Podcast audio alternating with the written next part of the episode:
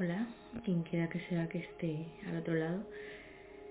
Pues esta vendría siendo la primera entrega de Nota de Voz, que es algo, bueno, no quiero llamarlo podcast porque no me gusta mucho esa palabra, pero bueno, supongo que es una especie de programa radiofónico enlatado para internet o algo por el estilo. Eh, por supuesto que no soy la primera persona a la que se le ha ocurrido llamar algo así, nota de voz. Y bueno, de hecho, mm, por lo visto el Departamento de Literatura de la Pontificia Universidad Javeriana también tiene un podcast que se llama Nota de Voz y que mm, describe de esta manera como un espacio con el que busca celebrar la existencia viva y acompañante de la poesía y la literatura en nuestras vidas a través de la exaltación de uno de los instrumentos más íntimos y materiales de nuestro ser, la voz en sus múltiples e infinitos registros. En este podcast homenajearemos, de modo aún fragmentario, la vida y obra de autores significativos para nuestra comunidad literaria y académica.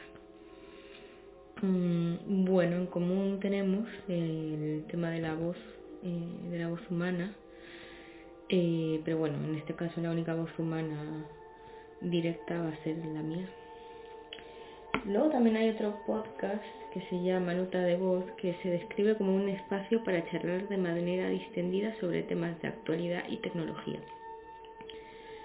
Y bueno, sí, la verdad es que siento que, tiene algo en común esta nota de, nota de voz con esta otra nota de voz. Eh, bueno, voy a charlar de manera distendida conmigo misma o con quien quiera que sea que escuche esto eh, y sobre temas de actualidad y tecnología, bueno, sí, o sea, temas de actualidad de, mi vida y de tecnología, pues también podría ser, ¿por qué no? Bueno, pues mm, otra, otra razón por la que, o mejor dicho, la razón principal eh, por la que llamo a esto nota de voz es porque no quiero editarla. O sea, grabando mi propia voz bastaría más como que tuviese que escucharla de nuevo y tener que editarla y tener que pensar si lo que dije pues está bien dicho o está mal dicho. No quiero hacer eso. Así que nada, esto va a ir en crudo como, como una nota de voz del WhatsApp. Y si lo hago mal, pues lo hice mal. Mm, no sé, un poco que no quiero replicar, ¿no? Lo de que dice la canción esta de la autosuficiencia, de me miro en el espejo y soy feliz. Eh, sobre todo en la parte esa de oigo cintas que he grabado con mi voz. Oigo libros, no, espera, leo libros que no entiendo más que yo. Oigo cintas que he grabado con mi voz. Eh, y bueno, el objeto de hacer esto supongo es por, el, bueno, como un poco jugar un poco con una grabadora que tengo aquí delante ahora mismo, que es muy sensible. Estoy escuchando ahora mismo amplificada. Y luego también ver un poco, mm, como no me animo yo a hablar sola de, normal, pues también ver qué es lo que sale eh, pues de esta conversación con nadie, ¿no? Eh, a mí me da muchas veces la impresión de que evito lo que digo o mi personalidad de acuerdo a, quien tenga delante. O sea, no es porque lo haga de una manera eh, consciente, ¿no? Como para querer llevarme al huerto a, a nadie. Pero sí que noto como que hay una especie de complacencia ahí un poco molesta que me gustaría examinar. Tampoco es que sea yo como el hombre camaleón y que me adapte a cada persona cada vez, pero bueno, no sé, una observación. ¿Y de qué voy a hablar? ¿De qué voy a hablar hoy? Pues de cosas que tengo así un poco a la mano eh, y que he estado yo pues viendo, leyendo, mirando en las últimas semanas. Eh, una de ellas es eh, la, autobiografía, la autobiografía de Alice Betoclas de, de Gertrude Stein. Y ahora mismo estoy aquí pasando páginas como loca, eh, porque la estoy leyendo en una tablet. para encontrar la razón por la cual estoy leyendo el libro. Pero bueno, lo puedo ir explicando mientras lo encuentro.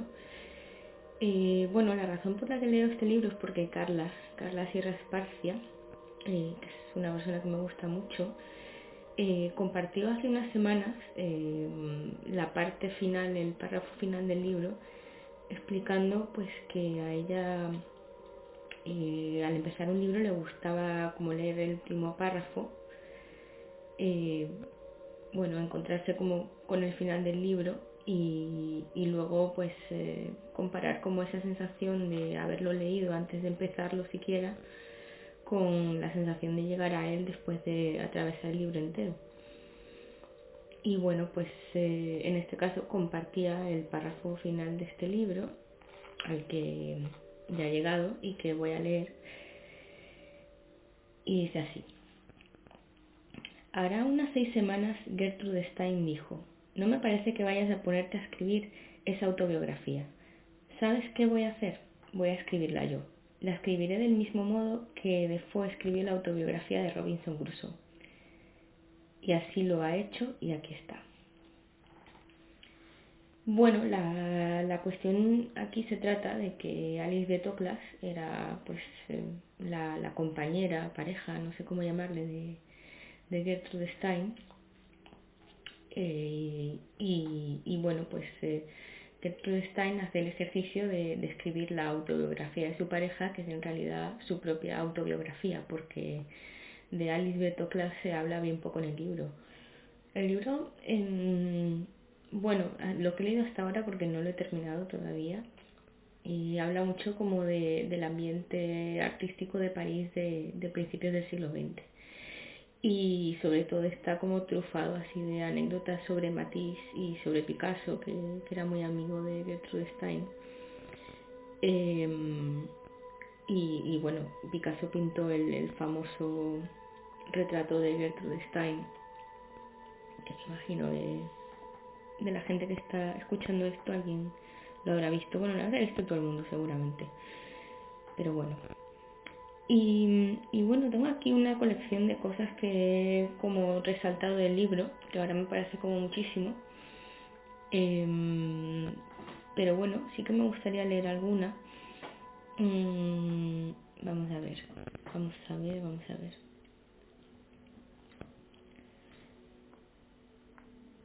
Bueno, aquí hay una parte eh, en la que supuestamente la, la señorita Toklas está hablando pues de, la primera vez que acude al, Salón de los Independientes, al Salón de Pintura. Em, hmm, y, bueno, pues eh, Gertrude Stein, es gracioso que a lo largo de todo el libro eh, Alice Betoclas llama a Gertrude Stein Gertrude Stein, nunca la llama solo Gertrude, siempre dice nombre y apellido. Entonces, eh, pues eh, después de, este, de esta inauguración del Salón de los Independientes, pues pasa esto. ¿Qué opina de lo que ha visto? me pregunta la señorita Stein. Bueno, he visto unas cuantas cosas. Desde luego, repuso ella, pero se ha dado cuenta de qué relación guardan con los dos cuadros ante los que estuvo sentada durante un buen rato en el vernissage. Solo me he dado cuenta de que los Picassos eran bastante feos y los otros no. Desde luego, dijo ella. Tal como señaló Pablo en cierta ocasión, cuando alguien quiere hacer algo resulta tan difícil hacerlo que por fuerza sale feo. Pero quienes lo hacen después no tienen que preocuparse por hacerlo y pueden dedicarse a que el resultado sea bonito. Y por eso a todo el mundo le gusta cuando lo hacen los otros. Bueno, creo que no hace falta explicar por qué me ha gustado esto. Em, y luego mm, también está como esta otra opinión eh, o esta narración de, Alice Betoclas de, de la evolución de Matisse, que, que, también está muy bien, me gusta mucho cómo está escrita, que dice así. Influido por las obras de Poussin y Chardin, pintó naturalezas muertas que obtuvieron un éxito notable en el Salón Champ de Mars, uno de los dos grandes salones de primavera y entonces se sintió atraído por Cézanne y luego por la escultura negra. Estas influencias dieron lugar al matiz del periodo de la femme au chapeau. El año siguiente al éxito en el Salón de Champ de Mars, pasó el invierno pintando un cuadro muy grande de una mujer que ponía la mesa y sobre la mesa había un magnífico plato con fruta. Comprar la fruta había supuesto un gasto extraordinario para los Matisse, ya que en aquel tiempo la fruta, incluso la más corriente, era carísima en París. A saber cuánto costarían aquellas espléndidas frutas, y había que conservarlas en buen estado hasta que el cuadro estuviera terminado, y al terminar el cuadro llevaría mucho tiempo. A fin de que se conservaran en buen estado el máximo tiempo posible, procuraron mantener la estancia lo más fría posible, lo cual durante el invierno parisino y teniendo encima tan solo el techo no fue difícil, y Matisse pintó el cuadro con abrigo y guantes durante todo el invierno. Al fin lo terminó y lo mandó al salón en el que tanto éxito había tenido el año anterior, pero fue rechazado. Bueno, la verdad es que casi todos los, eh, los párrafos que he resaltado tiene más que ver con Matisse y, yo creo que, también tiene que ver con que Gertrude Stein al final era mucho más amiga de Pablo Picasso y, entonces como que Matisse se convierte en una figura medio burlesca, ¿no? Em, entonces, pues claro, casi todas las anécdotas de Matisse son muy graciosas o están escritas de una manera muy graciosa, como, esto, por ejemplo. En aquella época Matisse trabajaba en su primera gran obra de carácter decorativo, La Bonheur de Vivre. Realizaba estudios, algunos pequeños, otros medianos y algunos muy grandes. Al pintar esa composición comprendió por primera vez con claridad su intención de deformar la representación del cuerpo humano a fin de armonizar e intensificar los valores cromáticos de los colores puros mezclados únicamente con el blanco. Utilizaba esa representación distorsionada del mismo modo que se emplean las disonancias en la música, el vinagre y los limones en el arte culinario o las cáscaras de huevo para clarificar el café. No puedo evitar hacer comparaciones de índole culinaria porque resulta que me gusta comer y guisar, y es una materia que conozco bien.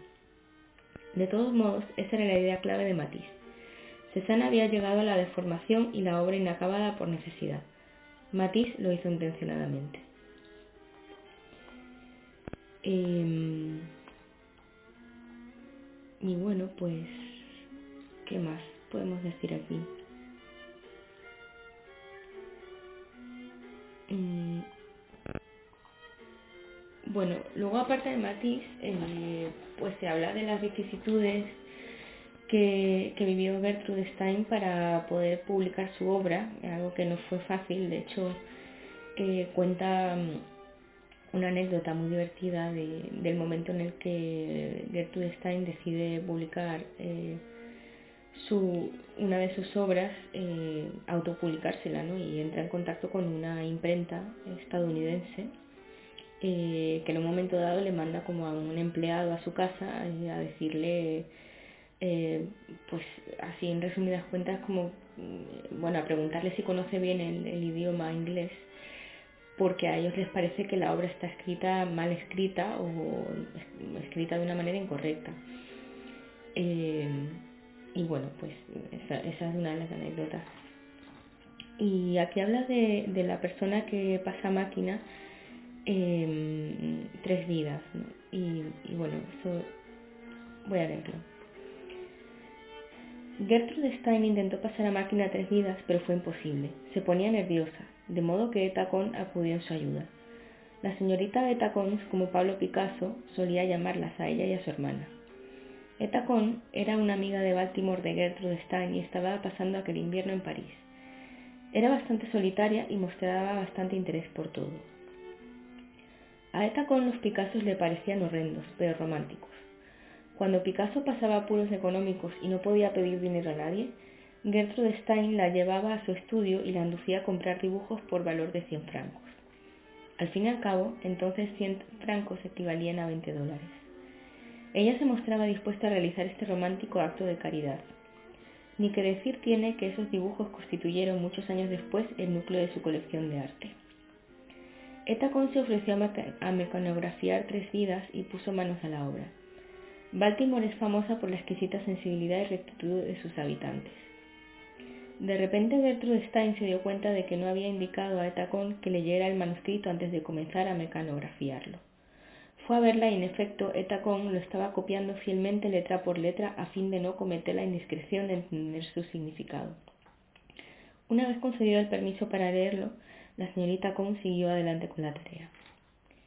Bueno, lo, he leído un poco mal, pero me gusta mucho esta frase, eh, lo de que Etacón lo estaba copiando fielmente letra por letra a fin de no cometer la indiscreción de entender su significado.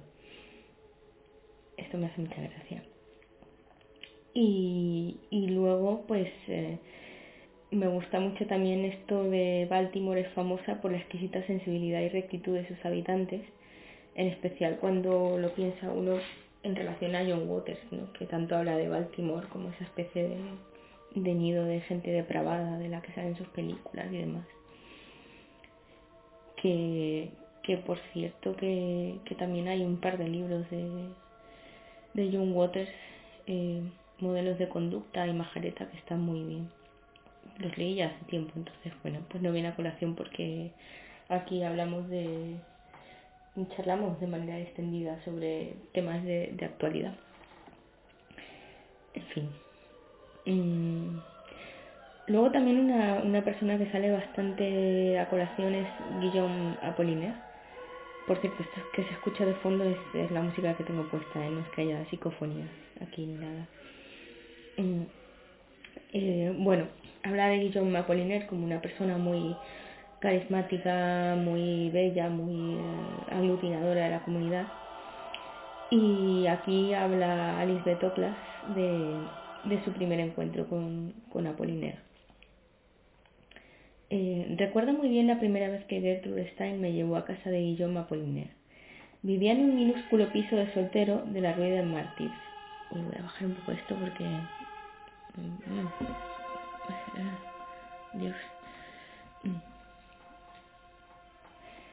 Voy a empezar de nuevo. Recuerdo muy bien la primera vez que Gertrude Stein me llevó a casa de Guillaume Apollinaire. Vivía en un minúsculo piso de soltero de la Rue de Martyrs.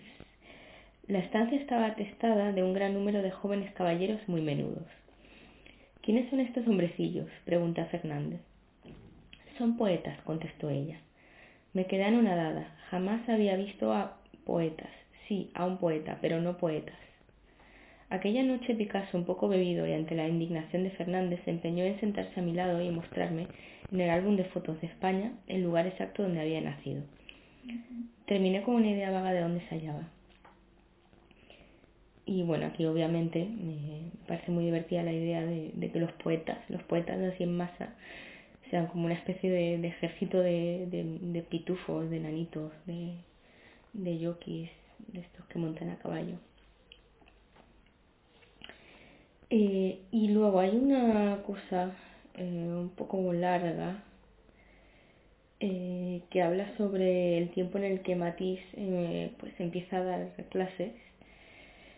Eh, bueno, que habla de cómo se, se muda como a un edificio, mm, que, que, bueno, me gusta la descripción del, del edificio porque porque me da una sensación de desahogo, de libertad, de, me, me sitúa como en un espacio muy agradable. Y entonces, bueno, lo voy a leer entero porque, qué demonios. Eh, dice, por esta época Matisse comenzó a dar clases. Se mudó del Croix de Saint-Michel, donde había vivido desde que se casó, al Boulevard de Invalides. A raíz de la separación entre Iglesia y Estado que tuvo lugar en Francia, el gobierno francés tomó posesión de un gran número de colegios de monjas y otras propiedades eclesiásticas. Como muchos de estos conventos dejaron de existir, quedaron vacíos numerosos edificios, entre ellos uno espléndido en el Boulevard de Invalides.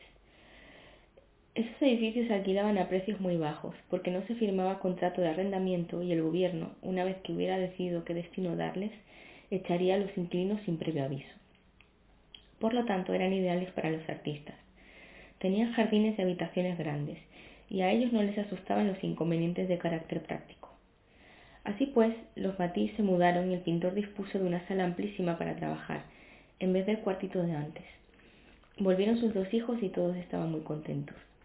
Entonces algunos de sus seguidores le preguntaron si querría darles clases, si lograban montar un aula en el mismo edificio.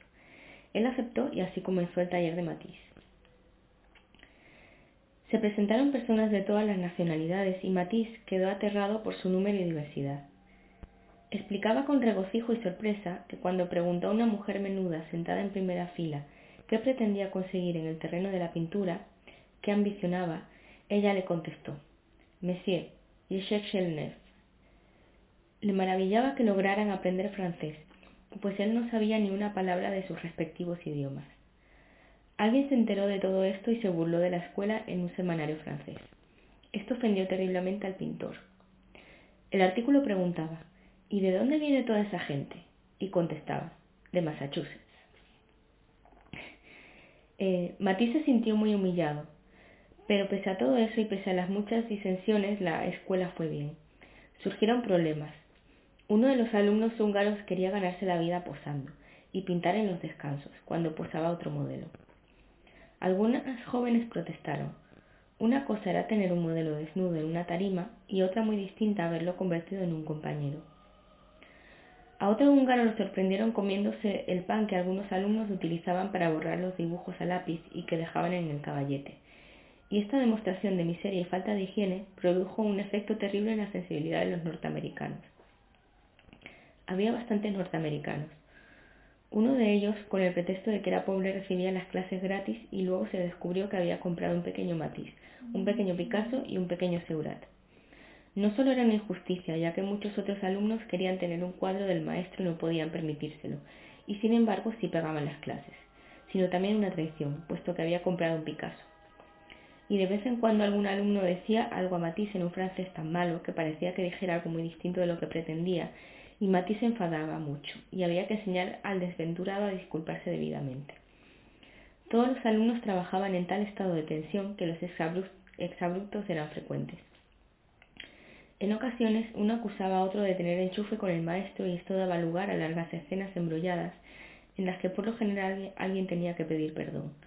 Todo resultaba muy difícil porque se organizaban ellos mismos bueno, me, me, parece muy divertida toda esa escuela disfuncional y, alguien comiéndose la, la, miga de pan que sirve para borrar los dibujos de lápiz.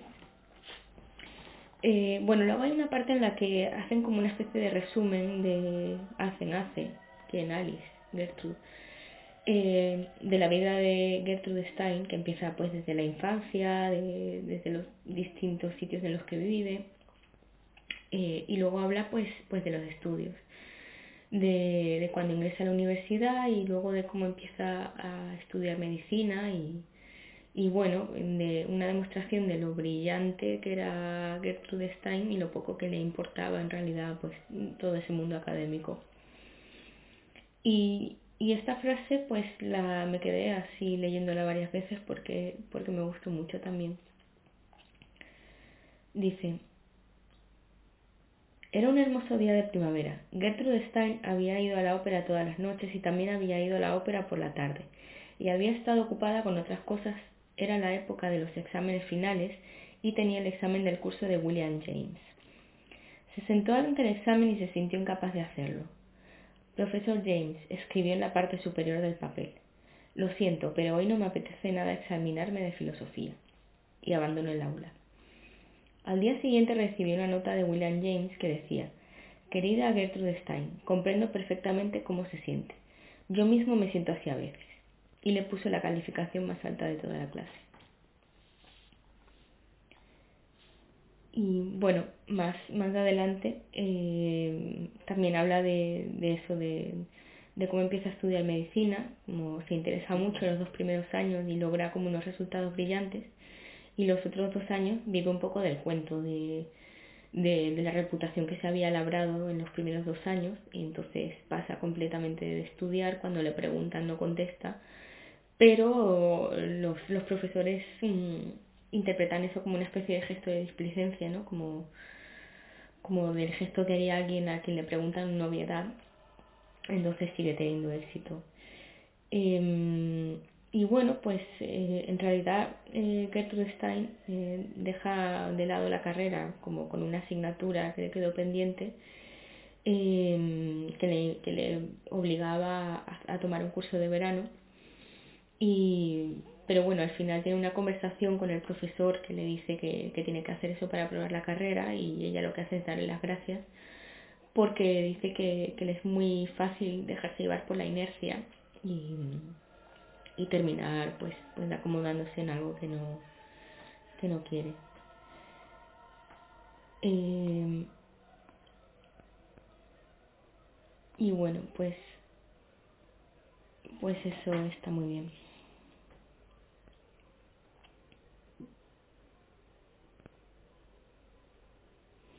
Y otra frasecita aquí que es un poco sentenciosa pero que me gusta mucho, que dice sobre Gertrude Stein, obviamente.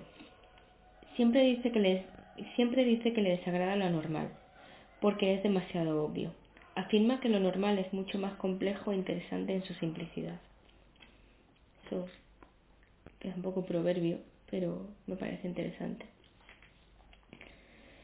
Eh, luego Alice Toklas y Gertrude Stein pasan muchas vacaciones en España, les gusta mucho España, también tiene ese vínculo con, con Picasso. Eh, y aquí habla de, de cómo Picasso eh, habla de ese entendimiento entre eh, norteamericanos y españoles. Eh, siempre dice que los norteamericanos extienden a los españoles, que son las dos únicas naciones occidentales capaces de realizar abstracciones, que en los norteamericanos la abstracción se expresa mediante la incorporeidad, la literatura y las máquinas, y los españoles mediante unos ritos tan abstractos que no guardan relación con nada, salvo con el rito en sí mismo. Los norteamericanos, según dice Gertrude Stein, son como los españoles, abstractos y crueles. No son brutales, son crueles. No viven apegados a lo terreno como muchos europeos. Su materialismo no es el materialismo de la existencia, de la posesión, es el materialismo de la acción y la abstracción. Por eso el cubismo es español. Y, luego, pues, mm, Gertrude Stein, en esta autobiografía de Alice de Toklas, le permite un, un, mérito a la pobre Alice, que en realidad se limita a ser como una especie de cronista. Y, y bueno, dice Alice, así en, primera, en esta primera persona, hablando del lema de una rosa es una rosa, es una rosa, es una rosa, fui yo quien lo descubrió en uno de los manuscritos de Gertrude Stein e insistí en que se pusiera a modo de lema en el, membrete de las cartas, en los manteles y en todos los sitios en que ella me permitiera ponerlo. Y estoy muy contenta de haberlo hecho. Y bueno, pues voy a dejar de hablar de este libro ya aquí porque, porque no tengo más que decir. Eh, he llegado como al momento en el que empieza la guerra, en 1914 eh, que por lo que ha ido anticipando el libro, porque el libro va saltando, siempre hay un montón de digresiones todo el rato, eh, pues dice que la guerra la van pasando como en casas de campo de, gente adinerada, sobre todo en Inglaterra y demás. Y bueno, pues al hilo de esto, también otra cosa en la que he estado pensando eh, es en, un par de películas que he visto, o mejor dicho, mm, ha habido un par de recomendaciones de películas que, que vienen de la mano de mi querida amiga Miriam Martín, que es una de las personas más inteligentes, cultas y lúcidas que conozco. Y bueno, pues hemos estado hablando mucho con esta cosa de, de que estamos un poco en la mitad de la vida, la crisis de los 40, no lo sé, llámale X el desencanto, em, pues eh, hemos estado hablando pues, pues del tema de, de la independencia y de la pareja y demás. Entonces, eh, ella me está hablando de un par de películas que una de ellas la había visto hace muchos años eh, y la otra no la había visto en absoluto. Em, la que había visto hace muchos años era Nuit et Jour de Chantal Ackerman, es una película del año 91, que es una película que habla eh, como de, del primer amor. O sea, y de hecho los, los protagonistas, por la manera en la que está fotografiada la película, eh, parece como si los acabaran de hacer o como si estuviesen modelados en arcilla y muy pulidos. Tiene un aspecto casi como de muñecos, es curioso. Y bueno, pues habla de esta pareja eh, que no puede despegarse, que no puede parar de follar. Eh, él conduce un taxi eh, durante todas las noches y ella pues no hace nada, ¿no? Ella está en el piso todo el rato y como no puede dormir mientras él conduce el taxi pues se va a vagar por la ciudad. Y, y, en un momento dado conoce a la persona con la que su, su novio comparte el taxi eh, y surge una relación entre ellos. Entonces, bueno, pues se pasa el día con uno y la noche con el otro y hasta que llega el momento final en el que aquello ya es completamente insoportable y termina pues dejándoles a los dos de lado y yéndose sola. Y justo hoy hablaba con Miriam sobre cómo esa película la vi pues cuando tenía yo veintipocos años y creo de hecho que fue, eh, puede incluso que fuera la primera película que veía de Chantal Ackerman y me dejó como un poco decepcionada porque me pareció un poco tontorrona. Eh, pero claro, mmm, vista mmm, 20 años más tarde o lo que sea, porque no sé exactamente el año en el que vi la película, pues se ve con unos ojos bien distintos. Y hoy estábamos hablando de, de que recién es a los 40 cuando uno entiende lo que le ha pasado a los 20. Y, y claro, me fui yo a ver eh, en qué año había nacido exactamente Chantal Ackerman y, y, qué edad tenía cuando hizo la película y en efecto la, la película se estrenó cuando Chantal Ackerman tenía 41 años.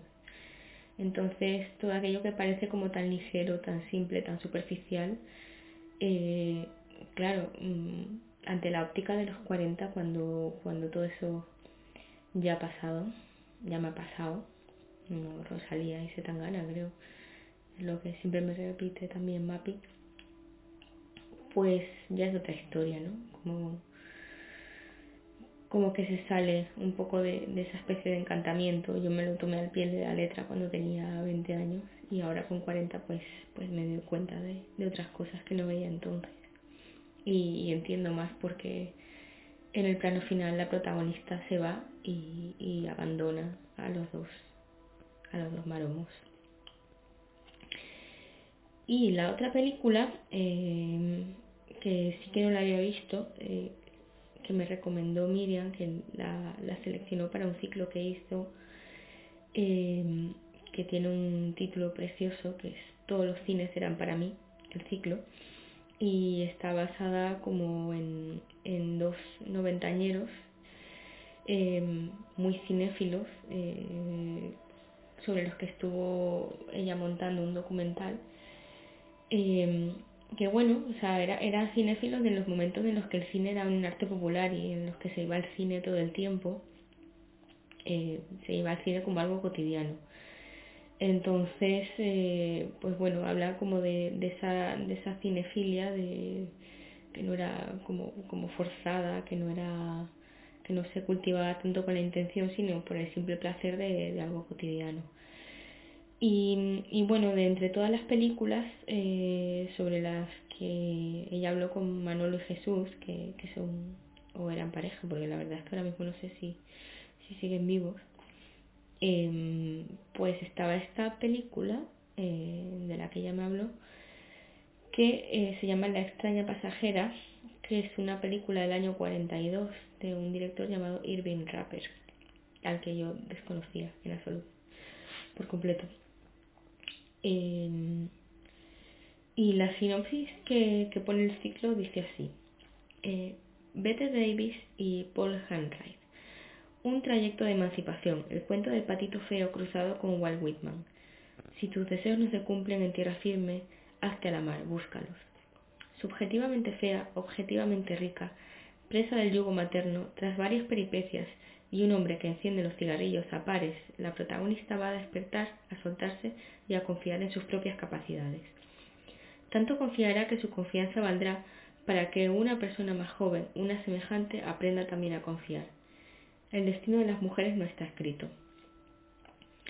En, bueno, creo que difícilmente se puede escribir mejor la película, pero bueno, simplemente habla de, de cómo en realidad la, la relación con, este tipo que, que Bette Davis, la, la versión patito feo reconvertida en, misteriosa, desconocida, que se embarca en un crucero eh, después de pasar por una clínica psiquiátrica, eh, bueno, pues tiene esta relación con, con uno de los pasajeros que está casado y que tiene una hija. Y, pero bueno, consigue no quedarse atrapada en, en, esa idea de amor romántico y la relación para lo que le sirve es como para ella, voy a decir la palabra de moda, se empodere. Eh, y bueno, pues, pues decida un poco de dedicarse a otras cosas, dedicarse a otras cosas que no son pues ser la, la esposa de nadie ni, ni vivir en función de nadie.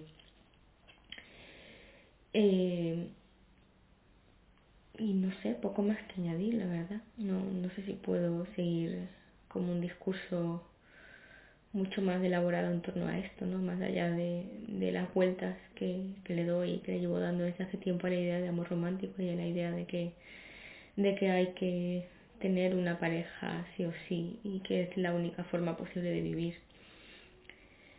Y que, pues, bueno, me, me gustaría que, fuese posible eh, librarse de esa idea o por lo menos vivirla desde otro sitio que no tiene que ver como con la necesidad o con o con una especie de, afán de, completarse a través de otro sino que se pueda vivir pues desde una independencia de no necesitar que, que creo que es medio problemático la verdad. Eh, creo que me voy a callar ya porque al final eh, he leído tantos fragmentos de, del libro de Gertrude Stein que la verdad es que esto debe ser bastante pesado. Una nota de voz eh, bastante larga y bastante tediosa. Pero bueno, mmm, en realidad no, no tengo yo muy claro que, que esto lo vaya a escuchar nadie. Mm, así que, que bueno, esto es para todo el mundo y para nadie. Y de hecho, uy, me acaba de sonar el estómago terriblemente. Eso, además como tiene muy subida la ganancia la, la grabadora porque está mi, mi compañera de piso por ahí, que en realidad mm, más que mi compañera de piso estoy yo invadiendo un poco su casa. Está muy bien porque tengo una habitación, lo que llaman aquí una habitación francesa, que es como una habitación dividida en dos partes y, y ahora pues estoy como en el saloncito que me ha cedido amablemente Chris. Eh, y bueno, mmm, la verdad es que había copiado otra cosa que tenía que ver con, con eso de, de para quién hace uno las cosas, para quién escribe, para quién... Bueno, como esa, esa especie de cosa de quién se supone que, que es la audiencia de las cosas. Pero bueno, si no recuerdo mal, al final eh, tenía que ver con la idea de, de hacer algo para, para nadie y para cualquiera.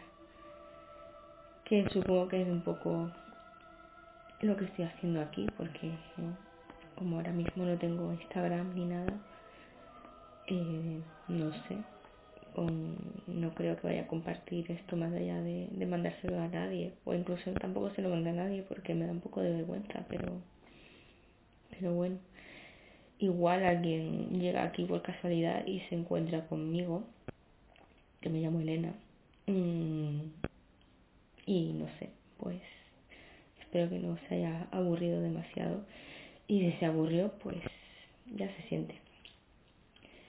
Eh, y bueno, pues voy a cortar aquí la, la nota de voz. A ver. Mm, qué bien, la grabadora se escucha hasta cuando me muevo en el sofá.